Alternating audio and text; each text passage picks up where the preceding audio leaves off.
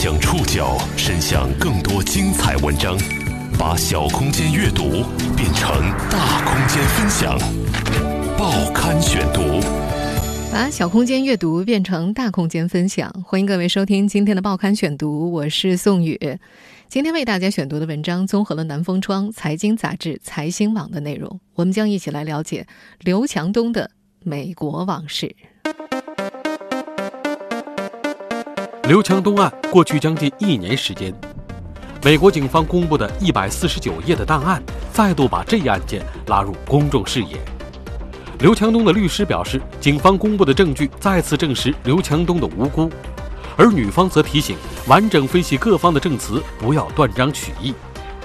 过去这一年，这桩发生在大洋彼岸的案件经历数度舆论反转，扑朔迷离，宛若罗生门。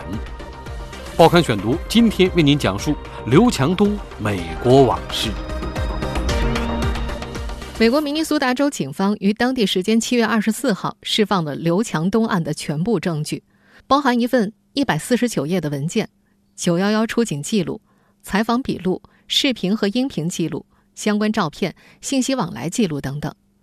美国警方表示，公布档案报告符合明尼苏达州的法律，并且由于这一案件公众关注度极高，所以公开发布此案报告。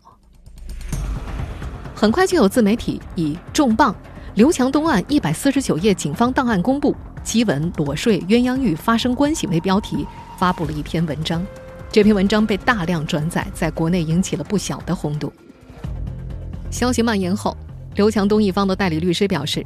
警方公布的证据再次证实，从一开始刘强东先生就是无辜的。刘强东先生十分感谢司法部门在调查此案过程中所付出的努力。而案件中的女方当事人刘静瑶在接受财经、财新网等媒体记者采访时则说，她对此次警方公布的材料没有异议，但是国内一些媒体所提到的“鸳鸯浴”“裸睡”等字眼并未出现在警方公布的材料里，她对此表示愤怒。他强调，希望关注此案的人能够完整分析各方证词，从而发现证词中的疑点，而非断章取义。同时，他也表示，他不想撤销正在进行的民事诉讼，希望借此为自己证明。这起明州案事发于二零一八年八月三十一号凌晨，刘强东被美国警方逮捕之后，再被移交给美国明尼苏达州亨内平郡检察院。二零一八年十二月二十一号，经过长达三个多月的审查，检方决定不予起诉。检方决定不予起诉，警方公布全部的档案，并不意味着明州案已经终结。刘静瑶已经在今年四月份对刘强东以及京东提起了民事诉讼，这个案子将会于今年的九月十一号在美国明尼苏达法院开庭。刘静瑶在民事诉讼书里提出了六项指控，包括意图伤害和殴打等等。多位法律界人士表示，此前检方的决定和现在警方的档案均会对接下来的民事案件造成影响，但民事诉讼对证据的要求和标准与刑事案件是不同的，民事诉讼存在不同结果的可能性。过去这一年，在涉事双方多回合的视频录音公关战的推动下，这桩发生在大洋彼岸的案件似乎陷入了罗生门。美国警方公布证据后，自媒体文章里的刺激情节和直白的语言，激发着舆论场围观者的窥探欲和想象力。警方公布的一百四十九页档案，到底透露了怎样的细节？报刊选读继续播出刘强东美国往事。一百四十九页的明州案档案是一份复杂的文件，包含多方问话。在美国加州执业的律师刘龙珠指出，警方公布的档案里，第三方证词很重要。他解释说，警方报告里刘强东和当事女生对于是否强奸的说法是完全不一致的，而真相只有一个，至少有一个人在说谎。在没有其他证据的情况之下。当事双方的陈述都会倾向于维护自己的利益，因此证人证词非常重要。在该案当中，除了刘强东秘书和助理的证词之外，当天晚上的司机以及刘静瑶和刘强东回学生公寓时遇到的人的证词作为第三方证词格外重要。刘强东的司机在美国被雇佣了七天，每天工作十七个小时。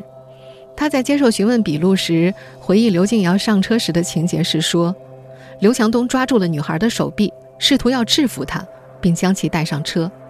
之后随行的其他人给了司机地址。司机说，在开车的途中，通过后视镜发现该男士对女孩动手动脚。同行的女助理发现司机在看后座的两个人，就调整了后视镜。司机表示说，他听见了亲吻和一些其他的声音，并没有听到求救。”但他也没法肯定后座的活动是两厢情愿的。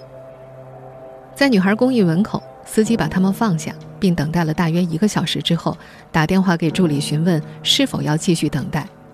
助理让他离开。当天接警的警察蒂莫西则在报告当中披露了有关刘静瑶的口述。他指出，刘静瑶在描述事件的时候存在一点语言障碍。刘静瑶表示自己在当天聚会喝醉之后。刘强东的秘书为他们叫车，把他护送上车，包括刘强东在内，车上有四个人。提莫西警官表示，刘强东多次要求女孩去酒店，但他知道其已婚，与其一起去酒店是错误的。刘强东反复要求他进入酒店，他说自己想回家。刘强东同意送其回宿舍。在警方的采访笔录当中，刘静瑶反复表示自己无法离开，但他并不知道刘强东会这样对他。她说：“她只是个普通女孩，并不想成为刘的情人，也不想傍大款。”她描述自己一开始并不想报警，只想刘强东赶紧离开，并在凌晨叫了两次 Uber。但是刘强东不愿意离开，女孩则一直想着逃走。警方公布的刘静瑶和国内友人的微信记录里，她提到自己喝得很醉，被强奸了，但不愿意报警。她觉得报警无用，自己也没有足够的证据。在这份一百四十九页的文档当中，关于一同洗澡，当时双方各有不同的表述。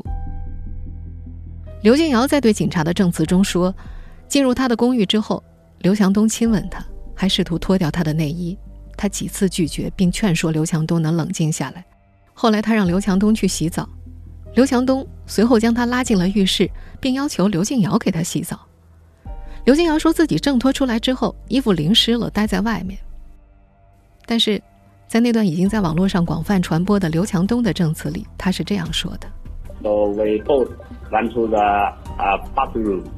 我们一同进入浴室，他帮我清洁身体，然后我进入卧室，他又在浴室待了一段时间。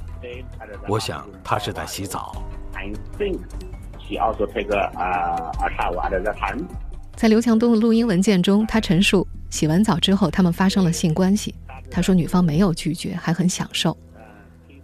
关于裸睡的细节，也出自刘强东的证词。他在录音文件当中说，他醒来之后，女孩已经醒了，没穿衣服，在玩手机。不久，警察来敲门。但刘静瑶在七月二十五号接受财经记者采访的时候说，这些证词当中的疑点被忽略了。他表示，事发时自己穿着衣服。而且是长裙，警方的执法记录仪也显示，警察开门的时候，他穿好了衣服。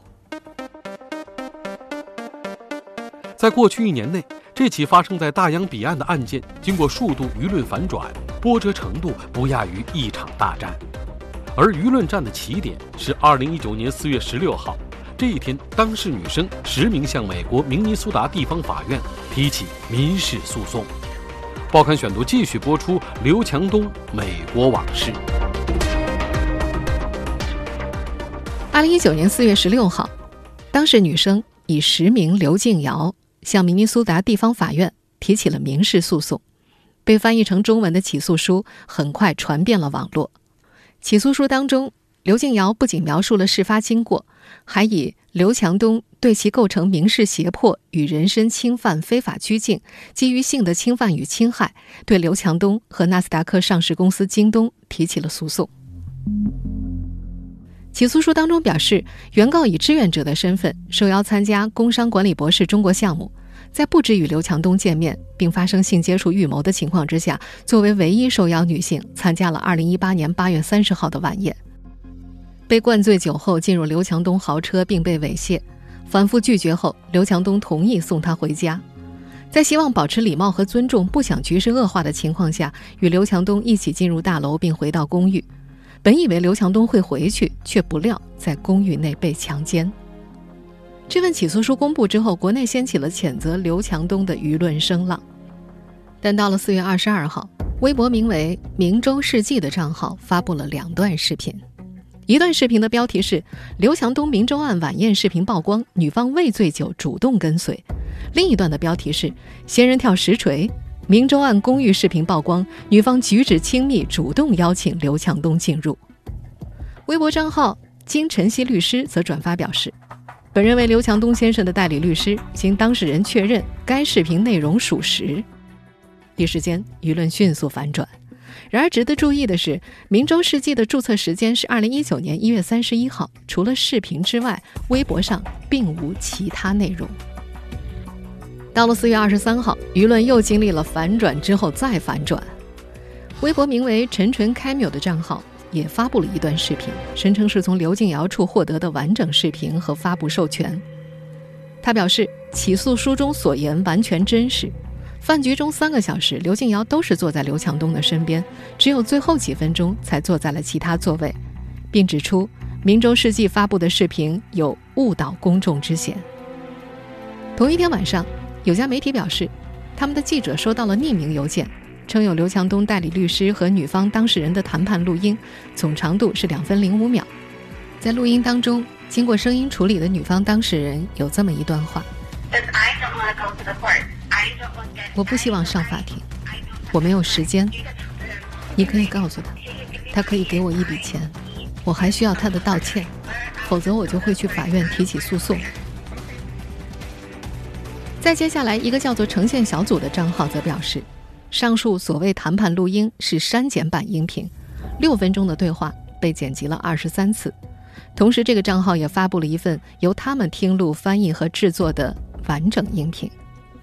这个账号表示，那段两分零五秒的视频改变了女生的声音，选择性的剪辑了话语，抹去了女生没有找律师、不想公开、坚持要道歉和赔偿，但毫无谈判经验和准备，也对赔偿金额毫无概念的状态。他们认为那段录音也掩盖了刘强东代理律师从警察处获得女生的联系方式、主动致电的行为，以及刘强东被保释之后，代理律师再也不接女生电话这些重要细节。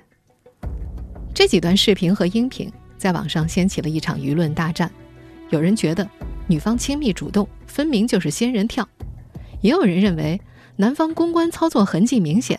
完整视频和音频恰好验证了女方起诉书的内容。财经杂志在四月底采访过刘静瑶本人，她陈述自己当时因为醉酒，所以在公寓内，刘强东让她挽着自己的手臂，她没敢拒绝。对于网络上仙人跳的指责，刘静瑶则表示，如果打赢民事诉讼官司的话，她会捐出全部的赔款。南风窗的记者则采访到了刘强东的美国代理律师，向他们询问视频和音频的真实性。对方提供了一则声明，声明中说：“从一开始，我们的客户对这件事情就持真实的态度，并始终如一。但是，正如视频监控显示那样，刘静瑶女士并非如此。遗憾的是，她还在继续尝试通过媒体传播错误的信息和不实的指控，并试图干扰司法程序。我们相信我们的客户是无辜的。”这被证据和检察官提出不指控的决定所支持。我们将在法庭上大力捍卫客户的声誉。当事双方各执一词，围观者难辨真假。这场舆论战背后，刘强东是否有公关团队或志愿者协助，人们无从知晓。但翻译和发布刘静瑶视频和音频的，则是支持刘静瑶的志愿者。报刊选读继续播出刘强东美国往事。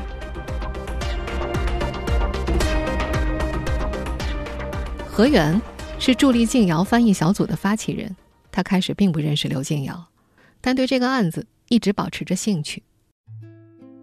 萌生出翻译起诉书的念头，是他看到媒体人王志安发布了一版起诉书翻译之后，觉得那个版本存在很大问题。这个女孩说。他们当时想把这个公开英语档案翻译到国内来，是想从静瑶的角度呈现案件的经过。起诉书写得很详细，就想把它传播开来，让更多人看到。就出于一个非常简单的目的。这个翻译小组总共有二十七个人自愿参与，有人翻译，有人校对，有人提供法律术语建议，一共花了三十个小时，是由不同时区的留学生们接力翻译的，并且还经过了公益律师的校对。也就是说，这份起诉书的中文翻译和传播，并不是由刘静瑶本人进行的，而是一群对这个案子比较感兴趣的志愿者。何源说，当时他们以为翻译完了就完了，可没想到起诉书的传播范围会那么广。这个女孩强调，志愿者们翻译起诉书的初衷不是要打舆论战。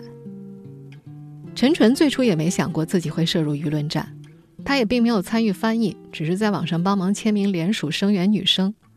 在《明州世纪》发布不利于刘静瑶的视频之后，陈纯也遭到了不少签名声援网友的质疑。他就此联系上了刘静瑶本人，对方告诉他那段视频被剪辑了，于是发了完整的给他。虽然所有的志愿者都没想过会卷入舆论战，但随着视频和音频的相继爆出，何源就觉得自己要继续为刘静瑶做点什么。他集合了愿意帮忙的另外一批人，组成了呈现小组。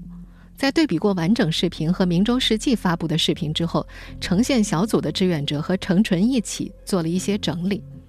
他们发现，在这个饭局开始之前。刘静瑶就被对桌的男子指引坐在刘强东左侧的位置上，而并不是主动坐到刘强东身边的。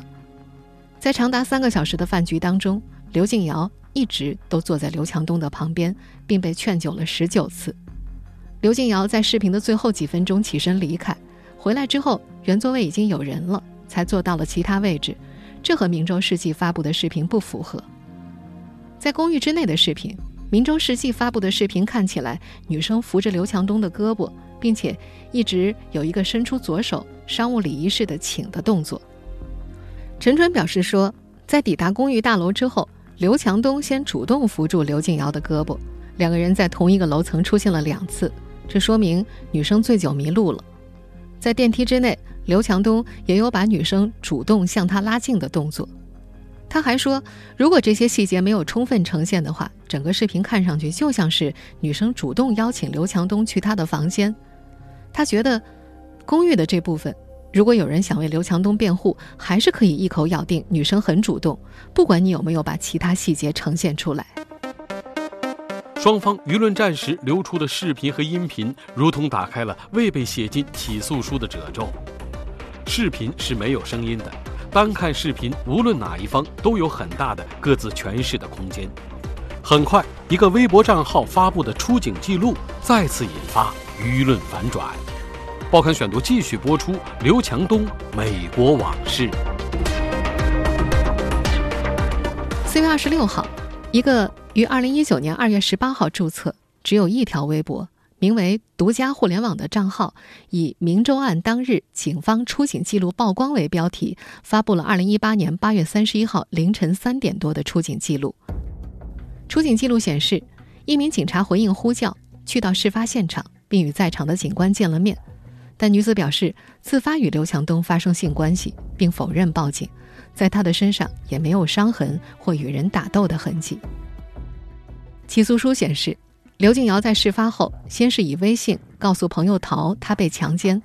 路透社曾经报道，刘静瑶写道：“我不是自愿的，明天我会想办法逃走，他会压下去的，你低估了他的力量。”而朋友陶则在听取熟人的建议下报了警。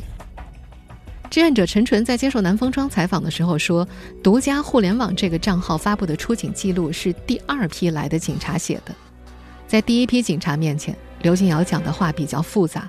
他说的是，他强奸了自己，不是那种类型的强奸。他是中国很有权势的男人，也非常富有。在陈纯看来，第二批来的警察没有把刘静瑶当时的犹豫和心理冲突写进去，所以不是一份完整的记录。与刘静瑶接触过的中国性别领域资深律师万淼燕表示，他看过出警视频。从视频中，他可以感受到刘静瑶的恐惧。万律师说，面对美国警察直接询问他有没有强奸你，静瑶先用的是 “he does”，然后马上解释 “but not that kind”，“but I mean”，来强调事情的复杂性，也反复解释刘强东是中国上了福布斯排行榜的 CEO，自己以后还要回中国，家人也在中国，这件事会给他带来极大的麻烦，不可收拾。在接警视频的最后，静瑶哭着对警察说自己是自愿的，请让他走。这个他指的是刘强东。万淼院律师解释说，静瑶所说的不是那种强奸，指的是不是传统意义上的暴力性强奸。第一次报警以刘强东被送回酒店告终。事发第二天，刘强东的助理竟然联系刘静瑶，要护照号码，联系去纽约的事宜，这激怒了这个女孩。在学校老师的鼓励之下，他才决心第二次报警。万律师做过很多起性侵诉讼案，他认为刘静瑶遭遇了权势和资源的不对等。例如，在那段广泛传播的索要钱财的音频当中。是警方建议刘静瑶和对方谈判，并且把女孩的电话号码给了刘强东的律师，而警方甚至没有告知刘静瑶应当在有己方律师的情况之下和对方谈判，而刘强东的律师都是明州顶尖的、擅长为性侵嫌疑人做出无罪辩护的律师。根据万律师在中国多年的办案经验，他说，和性别相关的案件，受害女性通常会被对方泼脏水。这种情况在国内外都是一样的，他也表示出了他的疑惑。在美国，辩方律师提出刑事和解意愿，通常是在认为当事人高概率构成犯罪的基础上。万律师说，静瑶告诉他，警方同意保释刘强东是因为恰逢美国一个法定假日，放假前完不成法院对刘强东的羁押必要性审查，从而决定是否逮捕。于是，警方建议静瑶暂时终止调查。而在刘强东被保释之后，对方律师就再也没联系过刘静瑶了。在刘静瑶又给警方打电话重启调查之后，警方仅仅对他做过一次简单的笔录。在刑事审查起诉阶段，检方从收到警方移送的案卷到做出不起诉决定，一直都没有联系过这个女孩。在万律师看来，这是违反明州的刑事诉讼规则的。检方并没有将不起诉决定书在官网公告，但是挂了一份新闻通告。从新闻通稿当中看不出到底是什么样的证据不足导致了不起诉，这也是万淼燕律师的另外一个疑惑。他表示说，新闻通稿中说为了不让女性再次受到伤害而不做详细说明，但挂出通稿这一举措和他们的说辞是相抵触的。舆论爆发后，支持刘静瑶的网友掀起了一股“我不是完美受害人”的讨论。从这个案件跳脱出来看。性侵案有其复杂性且举证困难，不完美受害人确实撕开了另一种可被讨论的空间。报刊选读继续播出刘强东美国往事。一直关注这个案件的妇女权益和性别平等从业者冯源表示：“没有完美的受害者，完美的受害者只存在于想象和假设当中。”他列举了几种所谓的。完美受害人的想象。想象之一，要斩钉截铁的说不，甚至一巴掌打回去；要武力反抗，宁死不屈，贞洁烈女式的反抗。想象之二，事后要报案讨公道，要毫不犹豫，不能犹豫。想象之三，当可能觉得得不到刑法上的司法公正时，除了精神伤害之外，不能索要物质化的赔偿，否则会让人觉得另有所图，甚至是仙人跳。想象之四，被害女性一定要无比单纯、冰清玉洁，以前最好没有任何性经历，也没有任何性格或品格的瑕疵。冯源说：“只要人们不相信受害者，想要责备受害者的时候，就会找出各种各样的理由，这些理由都构成了不完美受害者。”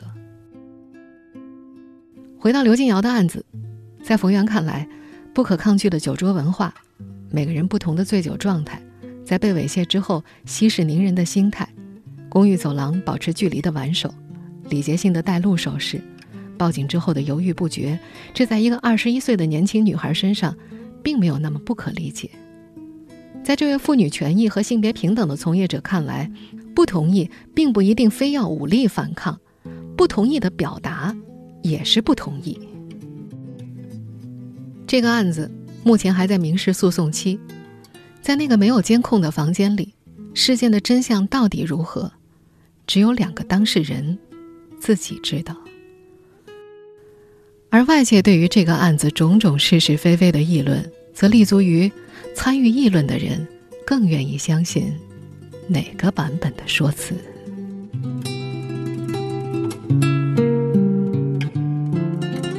听众朋友，以上您收听的是《报刊选读》，刘强东《美国往事》。我们下期节目时间再见。